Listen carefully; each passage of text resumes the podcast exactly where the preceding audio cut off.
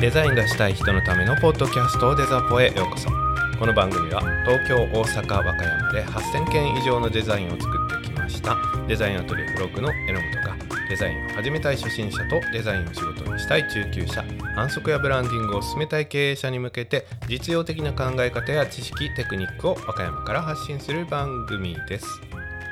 はい皆さんこんにちは。デザインアトリエフロッグの榎本です。前回デザッポンスのタイトルコール入っておりましたね。入っておりましたね。はい。インスタでフォローいただいてるみそら農場さん。はい。あの、えー、メッセージいただいててデザポ1周年突破おめでとうございます。ありがとうございます。デザポンスのコールで笑い死にしました、えー、ツッコミがきちんとツッコミが欲しい笑いといただきました。ありがとうございます。その他たくさんの方から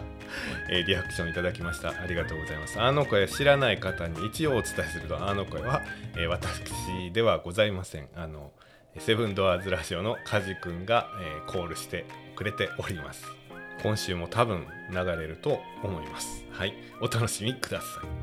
い。では、えーと、と本編いきますね。今回の本編はえー、どうやってプロデザイナーに近づくかというお話と言いつつも、えー、宣伝というかまあちょっと雑談というか、えー、聞き流していただいて 結構かなと思ってるんですがお時間ある方はお付き合いください。はい。えー、デザポの初回ぐらいにですねこの番組の目的を言ってたと思います。多分言ってるんじゃないかな、えー、聞くだけでデザインができるようになるっていうことをまあ、えーコンセプトにしておりますね。えー、いつもタイトルコールで喋ってますが、えー、初心者さん中級者さん経営者さんに向けてデザインなどについて発信していますということは皆さんね聞いていただいている方お分かりだと思います僕がデザイナーになった時は先生がいて教えてもらいました徹夜がね当たり前の環境ですから親切丁寧には教えてもらってませんし、まあ、吸収するぞという余裕もなく日々の業務をなんとかこなして生き延びるという生活でございました。時に先生から盗んで時に失敗から学んでという形で、まあ、成長ペースは遅かったかな。でもまあたくさん勉強にはなりましたね。デザイナーとしてどうやって迅速にレベルアップしていけばいいのっていうことですが、えー、僕みたいな環境だったらまあスピードは遅いかもしれないけどやっぱりねそういうふうに就職したらもちろん、えー、レベルアップしていくでしょう。でも初心者さん中級者さんね就職デザイン事務所とか広告代理店に就職してない方どうやってレベルアップしていけばいいんだということでデザポはもちろん配信してるんですけれどもそれじゃ足りない部分大きいだろうなというふうには常々思っておりましたデザポを開始した時から構想に入れてたんですけども、えー、その他デザポ以外のね、えー、ことをやっていきたいなっていうのはありました。デザインの初心者さん中級者さんにデザイナーのプロとしてやっていってもらう、えー、デザインのお仕事ができるようにしてもらう。というような中でデザポ以外で足りないところ。えー、先ほど言ったみたいに僕は僕はですよあの人から聞いてですねとか本を読んでですねなかなか吸収できない性格で ございます。あのこれは以前にもお話しました愚者は経験に学び賢者は歴史に学ぶなんてお話をしたと思いますけど僕はまあ間違いなく愚者ですので自分で経験してもなおなかなか理解できないと、えー、繰り返してやっと理解できると。いうところがありますので皆さんはそんなことないとは思うんですけど僕みたいな方ももちろんねいらっしゃると思います。じゃあたくさんデザインしてたくさん失敗してですね、えー、経験していくだけで経験できるのかっていうとそこにこうだよああだよって言ってくれる人いりますよね。っていうところです。そういった実際に実際にデザインしたものを誰かが、えーと見て評価してくれる訂正箇所を指示してくれるっていうようなサービスをやりたいと思っております。もともと思ってました。きっかけは角田くんがちょっと前からですね、そろそろちゃんとサービスとしてやっていったらっていう声をいただいてたのと、えー、つい先日また新たに角田さんからです角田くんからですねあの実際にそういうサービスをやってるところでこういうところがあるよっていうような資料をいただいたりとかしてですねまあ1周年過ぎましたしいい機会かなとえー、いうこともあってそろそろ指導したいなと思っています。そもそもデザイナーの養成講座とかねありますよね。あれって月に何回23ね週に1回とか月に23回とかのペースで授業を受けてですね終了するまでにはだいたい20万から40万ぐらいかかる。40万っていうのは普通かなぐらいの、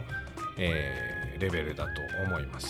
そこからさらにね、えー、プロとしてちゃんとお仕事していくなら Mac がいるしイラストレーターがいるし Photoshop がいるし、まあ、状況によっては無料ソフトをねうまく活用するか有料の範囲でうまく活用することで対応可能なところもあるかもしれないんですけど、まあ、そこそこそれなりにお金がかかりますよね。ただそこのお金全部ひっくるめてじゃあデザインのお仕事やった時に、えー、それがやっと元取れたこれからお仕事利益になるんだぞってところまでどんだけかかるんだっ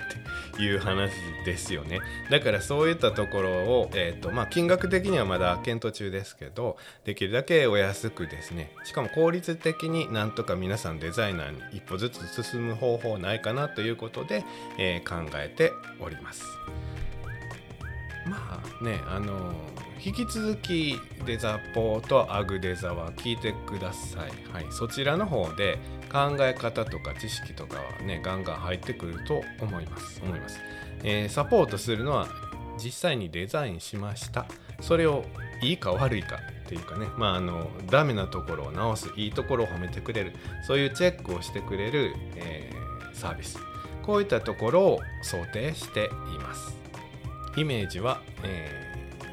広告代理店に就職して先輩が教えてくれる。デザイン事務所に就職して先輩が教えてくれる。っていうことを代わりにしちゃおうというイメージです。さらに言うならそういうところに就職してもなかなか簡単には教えて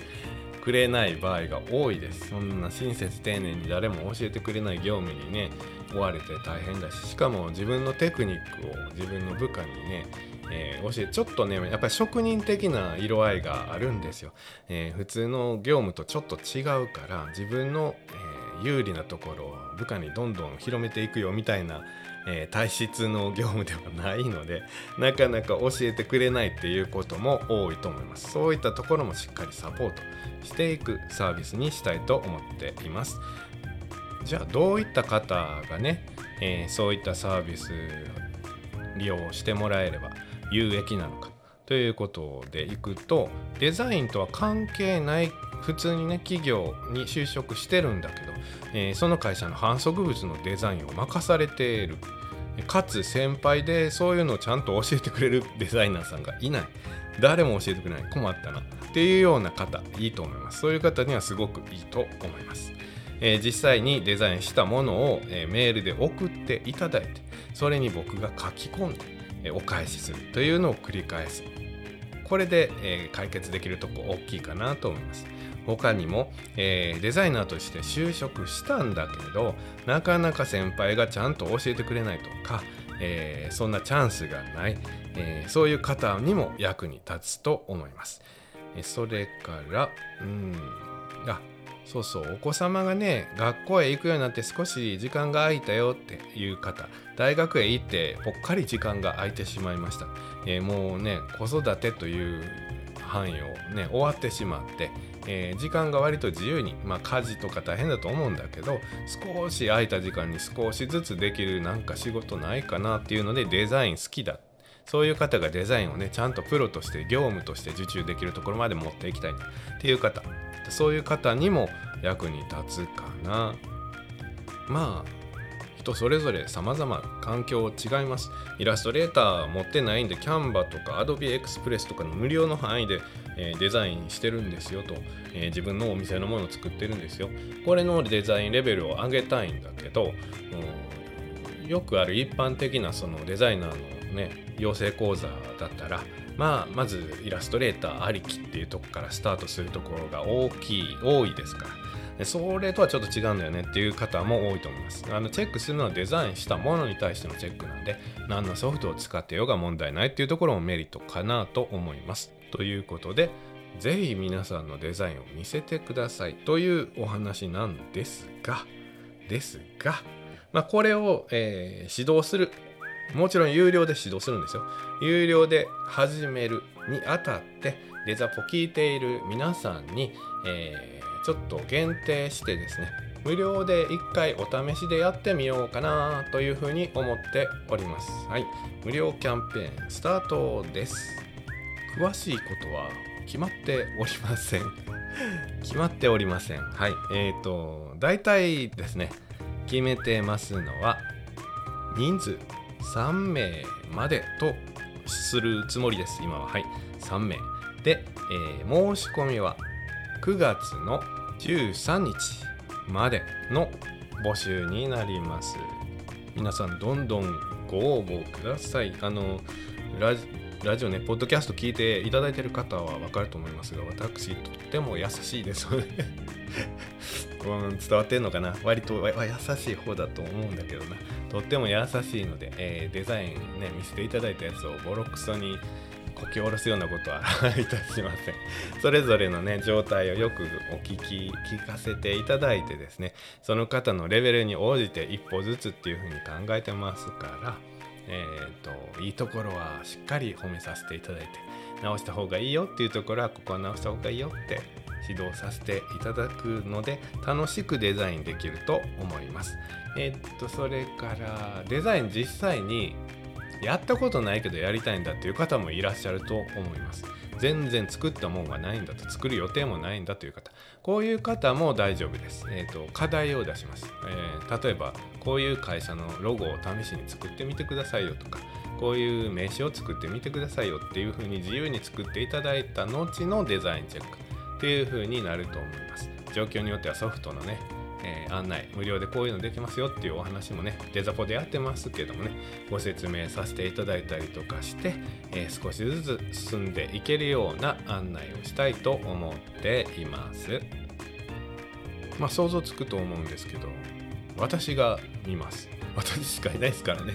デザインアトリエフロッグは1人でやっております。はい。あの従業員とかは雇っておりませんもう僕は1人でやると決めておりますのではい、今のところずっと1人でやる予定です。どんなに忙しくっても人は雇わないというのを心に決めてデザインアトリエフロッグ立ち上げてますから今のところは僕自身でしっかりチェックさせていただく予定です。えー、そこでですねあのお仕事として実際デザインを受注しててこれでいいんかなちょっと榎本に判断してもらうなちょっと不安だな。っていうような時に送ってもらうということもあるかもしれません。そういった場合はですねちょっと避けてもらった方がいいかもです。送ってもらって即日即行回答できるかっていうとちょっと僕も怪しいんで、えー、できるだけ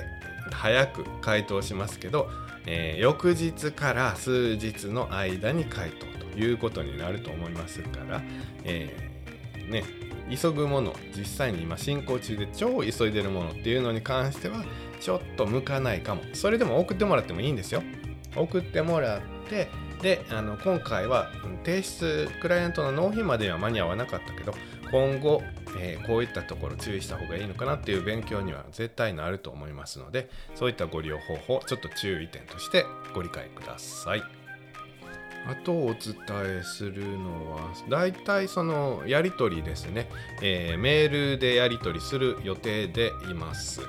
デザインしてもらったものをメールで送ってもらって、えー、そこに僕が、えー、手書きで書き込んでですね、えそれから、えそれを返信させてもらう。というような形かな、えデザイン物じゃなくて質問事項とかメール本文でね済むようなことに関してはメール本文で回答させてもらうようにすると。いうやり取りで進めていきたいと思っております。ちょっとこれまあ本サービス始まった時にどういう形がベストかっていうののちょっと試験的な、えー、仕様になるということをご理解ください。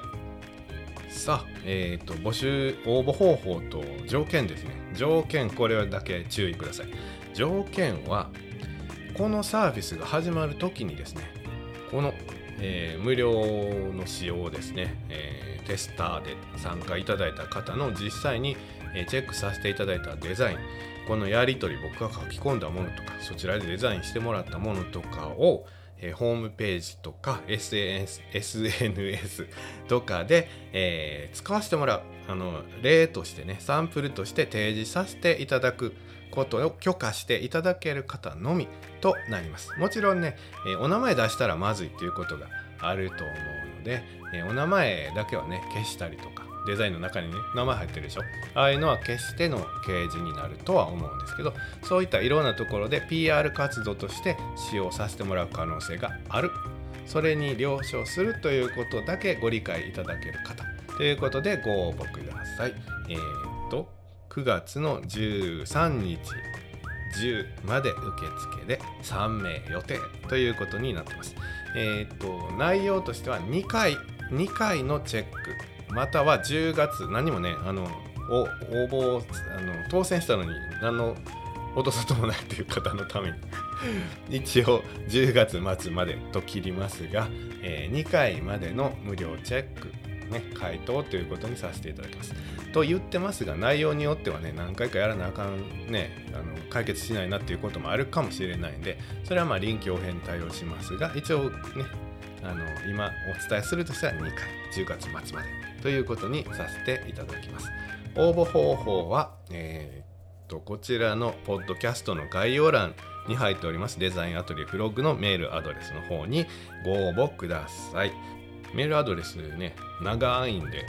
口頭ではお伝えしませんので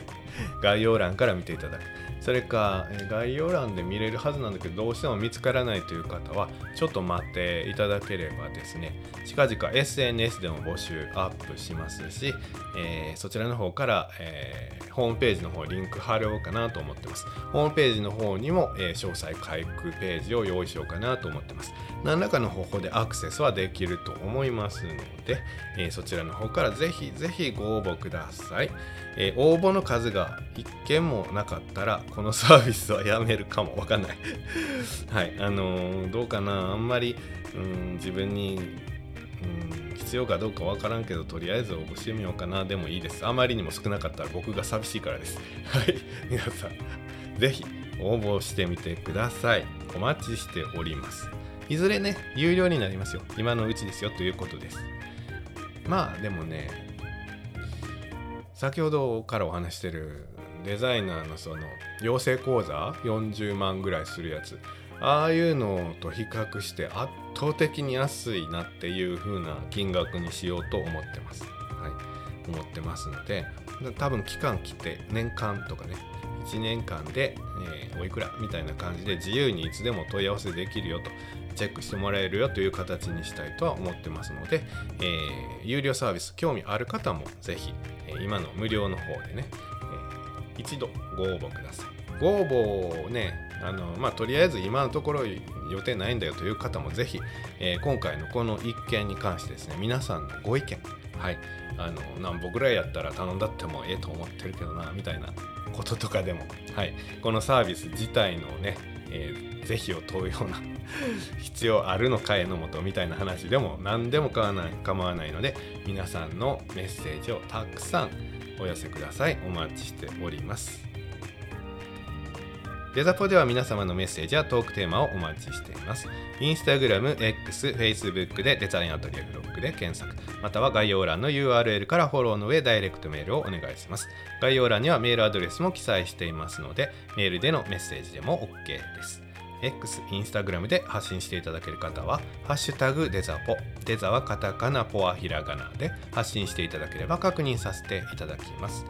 さあこの後は、えー、デザポンスのコーナーです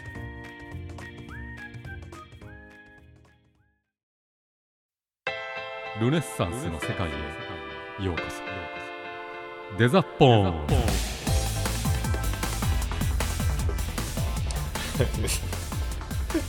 どうなんですかねこのタイトルコールね。いやいやありがとうございますカジ君。はい。それではデザポンスですね、えー、今日はですねラファエロ・サンティはい来ましたね。ラファエロさんですね。ラファエルの絵僕は大好きですね。レオナルド・ダ・ヴィンチミケランジェロラファエロまあ、この辺りが三大巨匠と言われてますね。ラファエロは1483年から1520年。ちょっと若くて37歳で亡くなっておりますがたくさんの名画を残しています。今回はその中から12を争うほどの有名なシスティーナの聖母について言ってみましょう。教科書レベルの絵画でございます、えー、お時間ある方はぜひ検索してみてください。システィーナの聖母。システィーナの聖母。はい。ですね。ラファエロがね自身で完成させた最後の絵画もう自分だけで完成させた絵画としてはこれが最後ということにあたるそうです。サンシスト聖堂を飾るために教皇ユリウス2世がラファエロに依頼した祭壇画だそうですが、まあ、時代が流れてね他の国がね買い取ったり戦争でまた他の国が持ってったり点々としておりますが現在は最初に買った。ドイツ。現在のドイツですね。はい。こちらで所有されております、はい、絵はね見たらあ知ってるっていう感じの絵画ですね。ちょっとね今聞いてるね検索できない方のために大体の、絵の感じをお伝えしたいと思います。中央に大きくイエスを抱いた聖母マリアが立っています足元は雲ですね雲の上なのかなはい、えー、衣服ね、これがまた重厚な感じでね、ラファエロらしいですね。重くはためいて、ベールのようなものをかぶってます。こちらもね、風を含んでね、はためいてというかね、ちょっと布が膨らんだ状態でね、あ、空高いところにいるんだな、みたいな感じの印象を受けます。まあ、この布の表現、ほんと大好き。はい。えー、絵画の上部両サイドに体育館のようなね、あの舞台、体育館の舞台のようなあの幕幕っていうの？カーテンっていうの？重厚なカーテン、はい、これが描かれていますね。カーテンを開いた開いた先に聖母子が現れた。みたいな感じが表現されてますね。左手にはおじさんがいますね。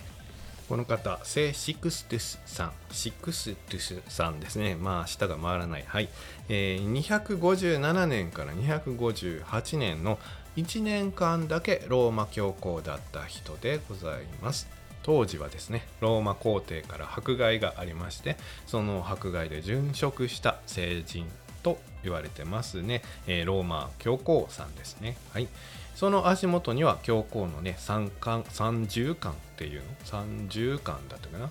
あのなんか長い帽子。長い帽子。多分見たらああこれねってわかると思うんだけど。ローマ教皇らしい長い帽子。はい。えー、それが縫いで置かれております。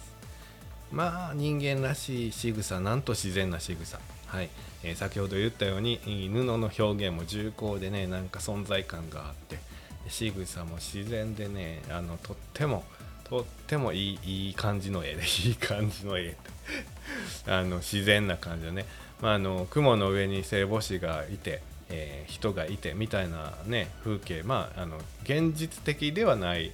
絵ですけれどもそれがさも現実であるかのようなねリアリティのある描写がされています。はいえー、次真ん中聖母子を挟んで右手右手の方には聖バルバラバルバルバラとかバルバラとか、まあ、いろんな呼ばれ方が、えー、されますが、えー、女性の方が描かれています。この方はですね多くの伝説が残る方でですねなかなか面白い方です。キリスト教を、えー、信仰してない父親、はい。えー、もうねすんごい大事に育てられてですね外に出ることも許されずにですね 塔の中で暮らさざるを得なかった。なんかラプンツェルみたいなねイメージですね。塔で不自由にね暮らすうちにですねなぜか なぜかって言ったら怒られるけど えキリスト教への信仰に目覚めました。はい。それからですね、それを知った父親、はい、に怒り狂った父親に殺されかけるんですね。ところが大岩が割れこの大岩が割れって僕もこれ詳しい伝説の書面を読んでないんですけど大岩が割れてその大岩岩がバルバラを包んで遠くへ飛び去ったという伝説があるという お話なんですがその大岩はどこにあってどっから現れたんだとかっていう話はまあなしです。ちゃんと僕もまた読んどきますけどね。はい、そういった奇跡を起こしてます。まあ、奇跡を起こしてるというか、加護を受けてるというか、うん、ちょっとその辺はね、微妙な表現になるんですけれども、いろいろな数々の奇跡加護を、えー表した女性ですね。聖人でございます。他にも火あぶりにされても復活しただとかね、えーすごい奇跡の持ち主でございます。静かで穏やかな表情で描かれています。同じくね自然な仕草でね、えー存在感のある、えー表現がされています。最大のポイント。この絵画の最大のポイントはですね枠枠内もギリギリ下画面の下に2人の天使が描かれてまあ天使っていうかエンジェルって言った方がいいのかな。子供の天使ね。はい。あのキューピッドっていう感じのやつかな。はい。が描かれてます。このね子供がまあ有名です。画面の端枠下のこのギリギリのところ。これがまああの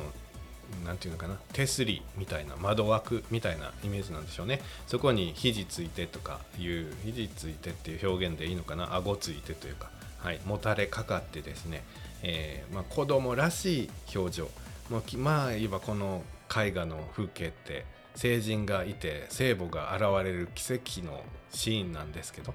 あの子供にとっちゃ別にそんなの 大したことないんですよね。ちょっとまあ退屈な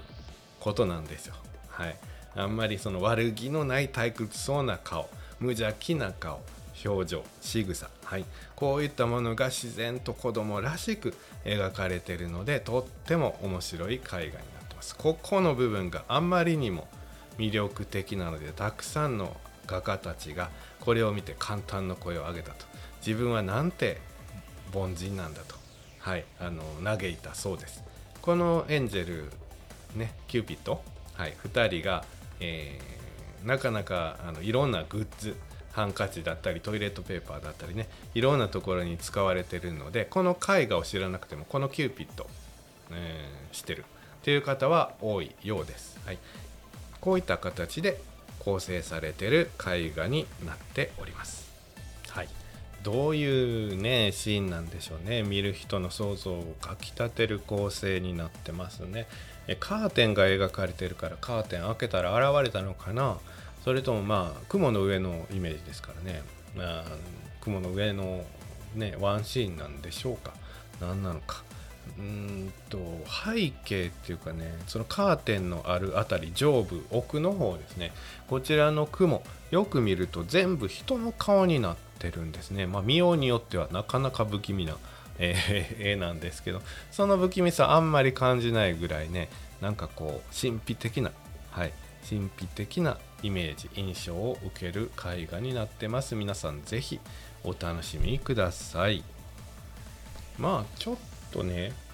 あの遠近感不自然な感じもあるんですよ。あの下のキューピッド2人ねのサイズもっと手前っぽいのに そんなに大きくないんですよね。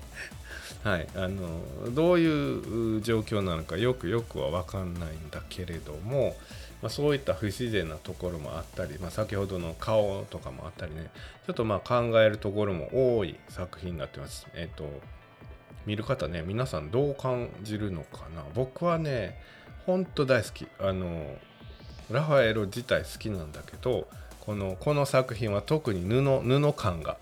そしてその、えー聖シクストゥスさんローマ教皇さんね。はい。こちらの仕草あの手前にちょっと手を伸ばしてる感じの仕草。この辺が僕は大好きでもうほんと好きな作品の一つになっています。しばらくラファエロのお話をしたいと思っておりますので次回以降もお楽しみください。それではこの後の雑談もお楽しみください。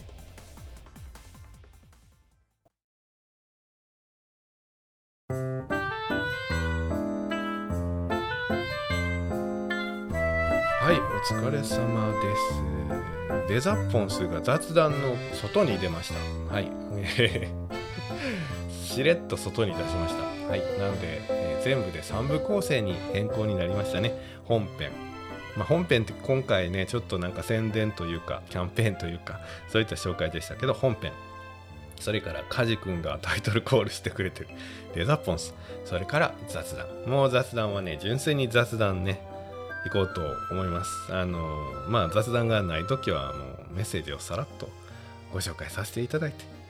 終わろうかなと思っております。さあ雑談ですけど Photoshop に背景の追加機能がちゃんと搭載されましたよね。多分最近だと思いますよ。あの知らないのに搭載されてるんで。前からあのされますされますとは言われてたんですけど搭載されてるのを確認しました、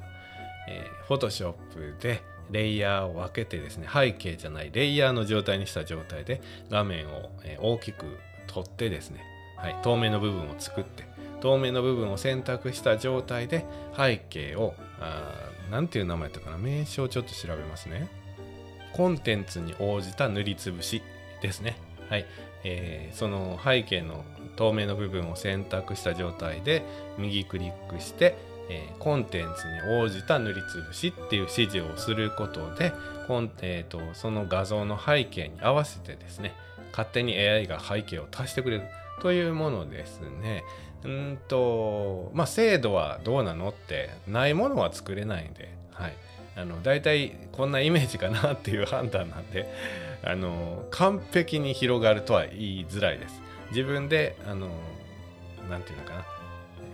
とスタンプツールかスタンプツールを使って自分で画像をね増やしていった時のあの途方もない作業あれを一瞬本当に一瞬でやってくれるみたいな感じです。はいえー、僕も実際使って実際使いました。はい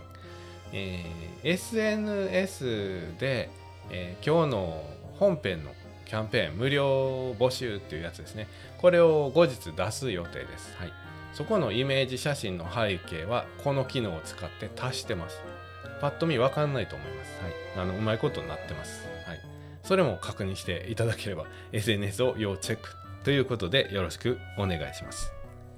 それではメッセージですね、一部紹介させていただきたいと思います。ファーム太陽さん、いつもありがとうございます。こちらですね、以前ちょっとダイレクトメールをいただきましてですね、ちょっと一部読ませてもらいますね。えー、共通フォロワーのいちじく農家のマホラマさんが今ご来店ということでですね、でアグデザとデザポ聞いてますって挨拶されましたということでダイレクトメールいただきました。ありがとうございます。つながりましたね。なんか嬉しいですね。はい。えっ、ー、と、こちらのメッセージを変えさせていただきましたが、後にですね、今度、マホラマさん、いちじくマホラマさんからもメッセージいただきました。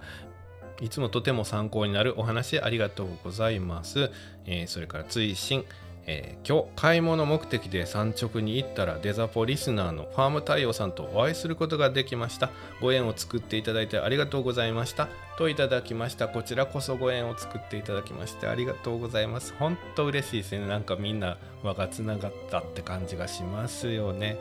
やっててよかったって思います。デザポ。はい。えこれからもしっかり聞いて楽しんでください。よろしくお願いします。その他連携食品の宮部さん。その他の皆さんメッセージツイート等々いつもありがとうございます。確認させていただいております。まだ聞いていただいててねメッセージいただいてない方ぜひお気軽にメッセージください。それから、えー、今回のね無料キャンペーンちょっと気になるなという方はぜひご応募ください。それでは本日はここまでとなります。皆様次回まで。さようなら。